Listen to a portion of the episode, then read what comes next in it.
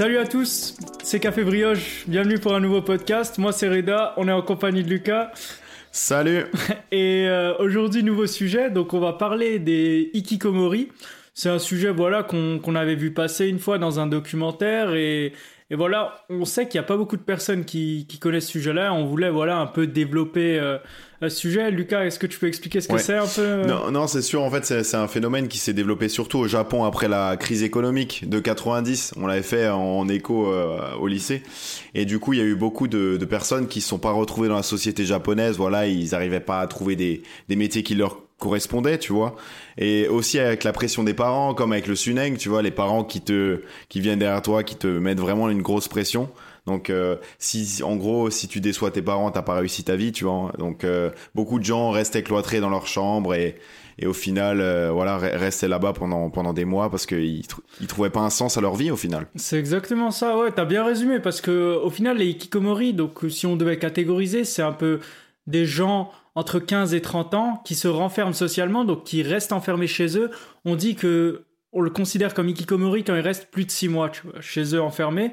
Le mot ikikomori, en fait, il veut dire en gros se cloîtrer chez soi. Et c'est vraiment donc un phénomène qui a commencé au Japon et qui un peu maintenant se retrouve partout dans le monde. On commence à en avoir en France. Et nous, on voulait savoir bah, d'où venait ce phénomène, euh, pourquoi on en était arrivé là. Et voilà, c'est un peu le syndrome d'une société malade, un peu, tu vois. Ouais, voilà, c'est ça. Et en France, ça s'est surtout développé après le, pendant le Covid, tu vois. Beaucoup de gens sont restés euh, chez eux à se poser plein de questions, tu vois, sur la société et comment comment ils interprétaient leur, leur, vie actuelle, tu vois. Donc, euh, donc tout ça, ça a fait que maintenant il y a une recrudescence, il y a vraiment un, un pic, tu vois, genre en, en termes de. Bon, c'est pas après, c'est vraiment, en fait, c'est dur à classifier, tu vois, parce que c'est pas vraiment une pathologie, c'est vraiment la réaction que tu as face à l'expérience de vie que, que tu mènes. C'est pas vraiment psychologique, euh, c'est pas une barrière. C'est pas comme, euh, c'est pas des gens qui ont peur de, de la foule en général, tu vois, c'est vraiment à travers l'interaction sociale, ils se disent, maintenant je veux rester à la maison, voilà, je préfère être seul. J'ai eu de mauvaises expériences, j'ai été maltraité par la société, en gros. Et euh, maintenant, ma réaction à ça, c'est, tu vois, me cloîtrer chez moi. C'est ça. C'est comme Lucas l'a précisé, c'est vraiment, c'est pas vu comme une maladie aujourd'hui, euh, pas comme une pathologie psychologique, parce que certains parents, en fait, ils voudraient que ce soit une maladie. Tu vois, limite, ils voudraient une cause pour un peu se rassurer et dire que mon fils est malade. Mais en fait, non. C'est, on ne naît pas ikikomori. En fait, on le devient. Et euh, il y avait une psychiatre qui précisait que euh, en fait, chaque Ikikomori avait une histoire différente. Tu vois, il y avait des personnes, par exemple, qui avaient été victimes de harcèlement euh, durant leur enfance et du coup, bah, qui osaient pas faire face à la société plus grande parce que bah, ils avaient peur que les personnes les traitent de la même manière. Tu vois, ils faisaient un peu une, une identification. Euh, il y a des personnes, voilà, qui ont subi des abus sexuels quand ils étaient petits. Euh, chacun, en fait, a un peu une histoire différente qui les rend un peu euh, renfermés socialement. Et donc, en fait, le monde les dégoûte. Tu vois, ils ont peur de passer un appel. Euh, certains, ils ont peur d'envoyer un mail. de confiance en eux aussi. Voilà, c'est ça, avec euh, de parler de mauvaises expériences pendant l'enfance, comme tu disais. Et il y a un truc au Japon qui est vraiment spécial avec les, les parents, c'est qu'ils ont souvent honte de ces enfants-là. Ils veulent pas vraiment attaquer le problème. Ils se disent, ouais, c'est une mauvaise passe ils, ils vont pas, par exemple, aller essayer d'ouvrir la porte, aller discuter avec leur enfant. Ils vont se dire, voilà, euh, il est pas bien, ça, ça va passer, et tout ça. Et au fur et à mesure, plus tu t'isoles, plus tu rentres dans cette boucle, et, et, plus ça dure dans le temps au final. Et euh, c'est pour ça qu'il faut, il faut en parler au plus vite. Et je pense que c'est la meilleure solution à faire. C'est ça. Et bah, c'est que les parents, en fait, ça devient un sujet tabou. On le voit à travers les reportages. Euh, au Japon, dans la société, on est plus euh, orienté vers le groupe plutôt que sur l'individu. Du coup, le groupe va primer, tu vois. Euh, on a, il y avait un docteur, tu vois, dans une université japonaise qui expliquait que c'était vraiment un phénomène qui a commencé au Japon parce que en fait, les parents vivent à travers leur enfant, tu vois. L'enfant doit réaliser le rêve des parents. Tu vois, si le, parent devient euh, veut que l'enfant soit médecin, il va lui dire voilà, fais médecin, alors que l'enfant il en a pas envie, mais il va le faire pour ne pas décevoir ses parents. Le problème, c'est que s'il déçoit ses parents, il va être vu comme quelqu'un de raté, comme le suneng au final, comme euh, c'est un peu comme c'est de l'ascension sociale en fait. C'est les parents qui disent voilà, à ton âge j'avais pas ces opportunités là, maintenant c'est à toi de les saisir. Et en gros, ils vivent par procuration, tu vois. Ils se disent mes enfants, il faut qu'ils réussissent, voilà, sinon c'est du coup, toute cette pression engrangée et on en arrive à voilà à un, ras-le-bol de tout et rester coincé. Et les parents, voilà, ils ont honte. Et en fait, ce qu'il faut savoir, c'est que aujourd'hui, voilà, il y, en a beaucoup de, de 15 à 30 ans, mais ça va au-delà. Des fois, il y a, y a des gars de 40 ans, 50 ans. Bon, certaines femmes, ça touche plus les hommes en général, mais c'est vraiment un, un sujet de société à prendre très au sérieux. Et il y a plus, on compte plus d'un million de hikikomori au Japon. Donc le sujet est vraiment pris au sérieux. Et au-delà de ça, donc il y a ce phénomène, il est venu en France et on voit qu'il y a un mal-être donc chez les personnes qui restent seules, tu vois, coincées parce que au final ils se sentent dans leur bulle, ils sont à l'aise seuls, mais ils deviennent malheureux au fur et à mesure parce qu'ils ont plus d'interaction avec personne, ils ont plus personne à qui Ouais. parler. Donc au final la solitude ça les rend malheureux, tu vois. Sou- Souvent, c'est agréable au début, tu vois. Tu, tu auras quelques semaines, voilà, tu te retranches sur toi-même et, et tu fais ce qui te plaît, voilà, sans avoir cette pression sociale. Parce que eux, ils aient, voilà, le regard des autres les handicaps au, au fur et à mesure. Donc, euh, c'est agréable au début, mais comme tu disais, l'être humain est fait de- d'in- d'interaction, tu vois. Donc, c'est un peu contre, c'est un peu contre nature de rester chez soi euh, dans leur chambre. Après, il y a des personnes qui le vivent bien, tu vois, qui sont heureux en soi d'être, tu vois, d'être un peu cloisonné. Mais je pense que tout être humain a besoin de sortir, tu vois, si ce n'est que pour sa santé, tu vois, de, de, de bouger dehors, de- d'avoir des interactions, de parler. Et en fait, ce qui est encore plus malheureux dans les hikikomori, c'est que l'enfant va être cloisonné, je dis n'importe quoi, des fois ça arrive euh, euh, un an, deux ans, trois ans. Les parents vont vivre dans la même maison mais vont jamais voir leur enfant pendant six mois. Euh, lui, Ouais, ils vont que lui déposer C'est c'est ouf. des plateaux repas. Et en fait, ce qu'il y a, c'est que ça, ça touche aussi les parents, en fait, ce phénomène de hikikomori, parce que les parents, le sujet de leur fils, ça va devenir tabou. Eux, ils vont commencer à ne plus voir personne parce que ils ont peur aussi du regard des autres vis-à-vis de leur fils. Ouais. Et En donc fait, ça, ça les renferme. Exactement, ça, ça Parce qu'ils ont peur qu'on leur pose la, leur- de la question de voilà qu'est-ce que fait ton fils actuellement? Tu vois il y a tout ce stress là ils se posent vraiment plein de questions les parents. Et c'est normal. Et et c'est dur de voilà de mettre euh, parce que comme comme on disait c'est pas une pathologie vraiment. Donc on sait pas comment quand t'es un, un père de famille tu sais pas comment réagir à ça. C'est pas qui s'il faut consulter quelqu'un c'est juste une mauvaise passe une dépression classique donc euh, C'est ça, c'est et c'est pour ça que ce phénomène nouveau, voilà, on a on a une psychiatre, euh, voilà, qui est passée aussi dans le reportage France 5, Combini, Ouais. qui essaye d'aider en fait ces gens-là. Et, euh, et donc euh, voilà, certains vont faire face à une hospitalisation, donc c'est-à-dire qu'ils vont aller dans dans un hôpital et peu à peu être réhabitués à avoir des interactions sociales, à être avec des gens qui ont été comme eux, des, des ikikomori, parce que eux vont les comprendre, tu vois, ils vont se comprendre entre eux, comme ils ont été coincés.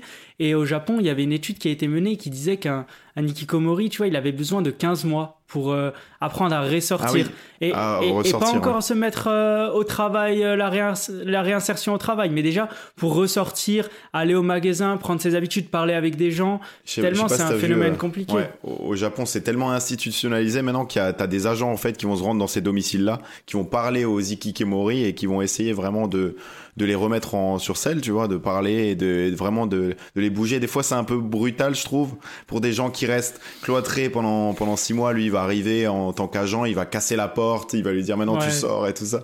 Je trouve pas que ça. Pour moi, la, la meilleure des solutions pour euh, pour établir euh, voilà une vie sociale, c'est qu'un ancien euh, Ikikimori puisse parler à, à, à ces, à ces personnes qui le vivent actuellement.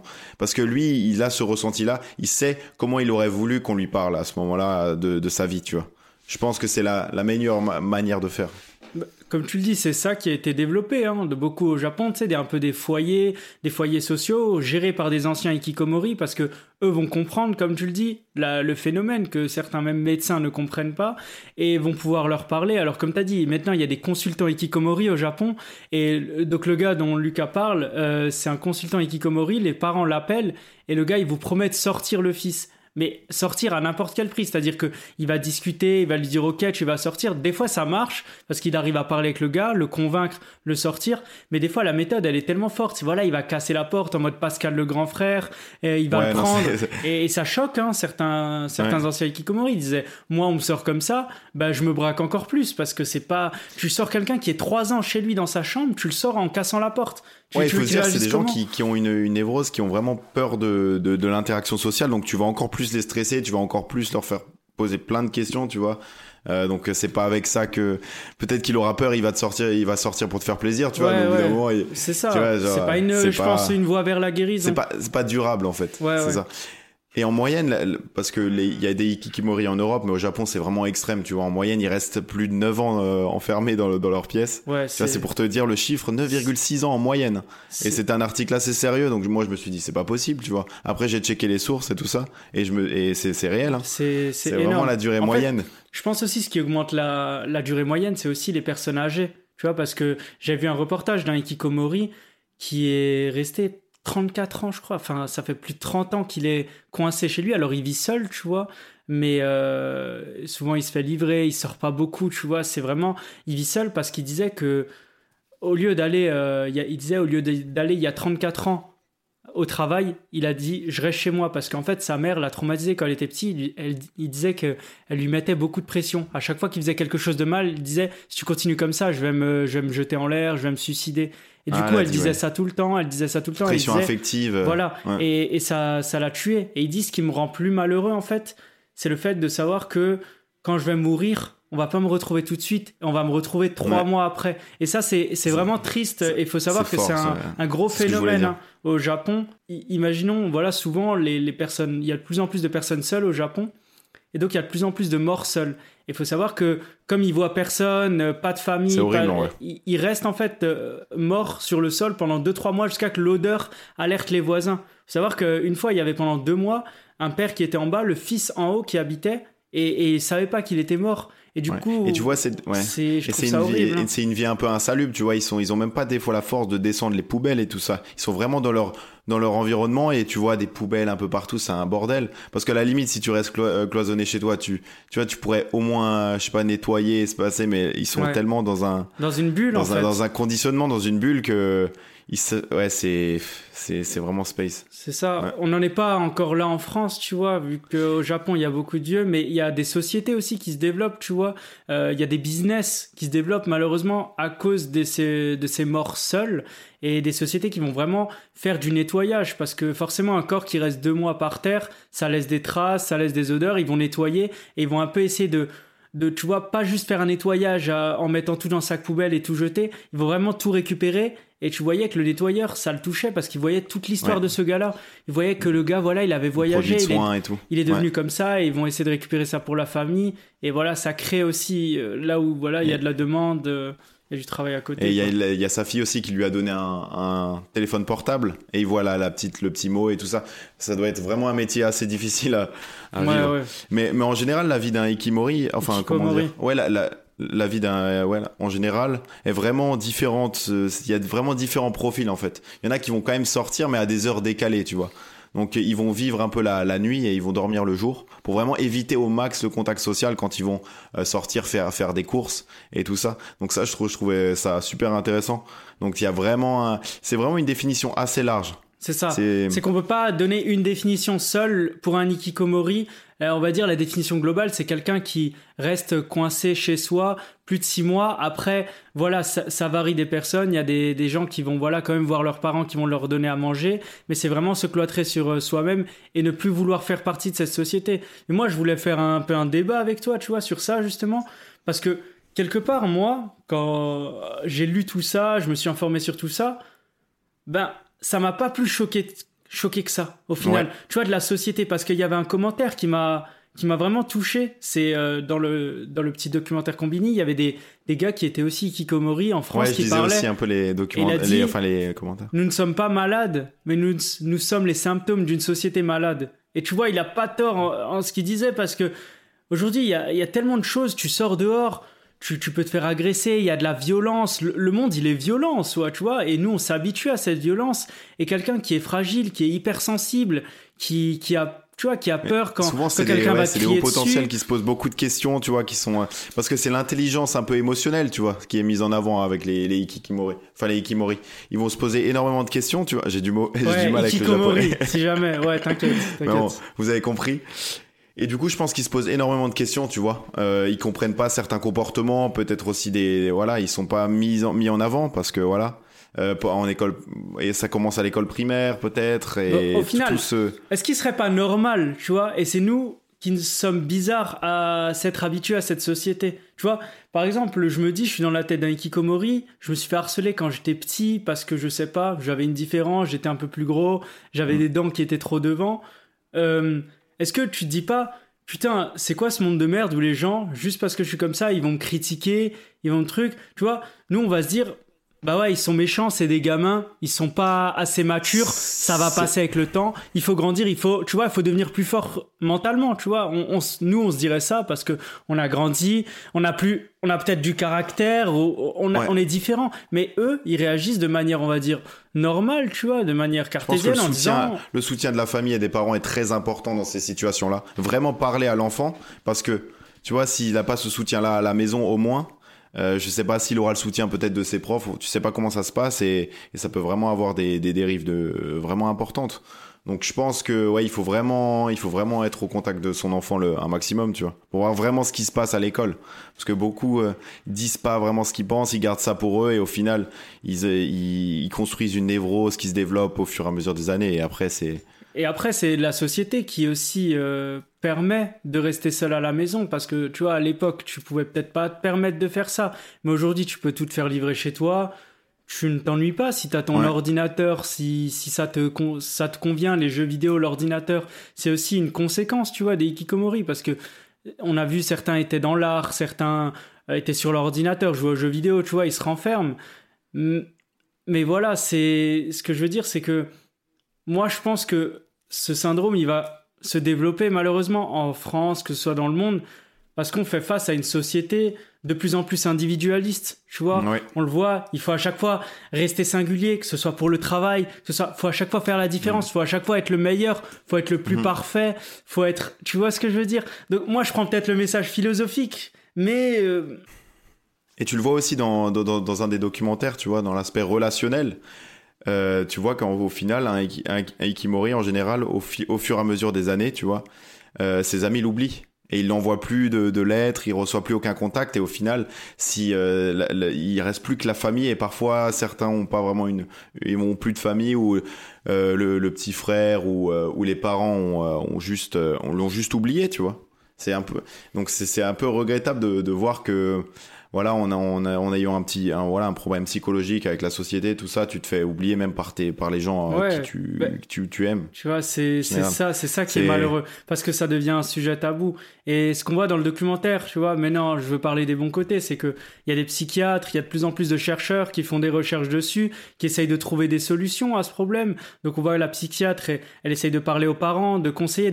En fait, le plus important, c'est déjà d'en parler, tu vois, d'avoir cette force, parce que euh, t'es père de famille, mère de famille, t'oses peut-être pas en parler autour de toi parce que t'as honte que ton fils reste coincé ou, ou t'as peur, tu vois. J'avais, il y avait un père qui avait mis les larmes un peu, tu vois, dans une salle parce qu'il avait dit, je pars, euh, je sais pas, un week-end, je reviens.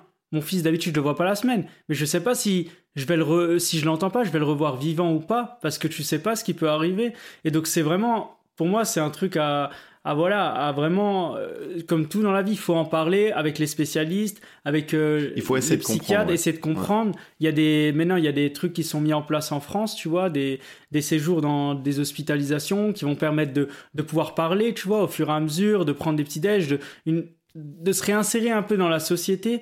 Et euh, voilà, c'est c'est voilà, c'est un sujet que moi je voulais montrer aux gens aujourd'hui parce que on n'en parle pas trop, mais je pense que ça risque de se développer, tu vois, dans les années à venir. Ouais, mais je crois qu'il y a un indicateur qui a été créé en Europe. Il me semble que c'est ouais, c'est en, Italie. Donc vraiment pour repérer les conduites euh, proches de, de voilà de, ces symptômes-là, tu vois. Et euh, donc il y a vraiment euh, différents paramètres qui sont analysés parce que c'est vraiment euh, c'est pas une vraiment c'est pas une pathologie c'est vraiment l'expérience de vie euh, qui, qui crée ces, ces symptômes là tu vois mais ça peut être assimilé à de l'agoraphobie par exemple la peur de la foule donc il faut vraiment faire la, la, distinction tu vois parce que il y a vraiment des antécédents à ça donc tu traites différemment ces, ces deux comportements. Ouais, faut pas faire l'analogie facile entre les entre les phobies et, et la, les hikikomori. Voilà. Voilà. C'est ça. Bah moi, je pense que voilà, on a fait le tour sur le sujet. Ouais. En tout cas, euh, voilà, ça nous, voilà, ça nous tenait à cœur de d'en parler parce que c'est un, un, sujet plus sérieux que ce dont on parle d'habitude et mettre un peu la lumière dessus. Euh... On a pu faire aussi l'analogie avec l'Europe parce que voilà, ça se développe maintenant, ça s'importe un peu plus ici, donc euh, en France. Cool d'en parler. Et euh, s'il y a des personnes qui sont ikikomori, euh, qui nous regardent et tout ça, voilà, n'hésitez pas à en parler, n'hésitez pas à vous faire aider par par des psychiatres et tout ça, parce que c'est je pense pas que c'est quelque chose qui, qui rend heureux, tu vois, d'être dans, dans cette manière de vivre, tu vois, avoir cette manière de vivre, c'est pas quelque chose qui peut rester pendant 10, 20 ans. Tu restes 3 mois enfermé chez toi, ok, mais si tu commences à rester 5, 6, 10 ans chez toi. Mais c'est plus, c'est plus vraiment sain et tu, et tu vois un peu le, le cadre de vie autour. Voilà. Euh, c'est. Tu vis plus. Retrouver en son. Ouais. Donc essayer de retrouver son autonomie et tout ça, même si c'est pas le, plus facile, hein, c'est parce que je pense que, comme tu disais, ça prend, ça prend des mois et des mois à se remettre vraiment en selle dans la société. Donc c'est vraiment un processus.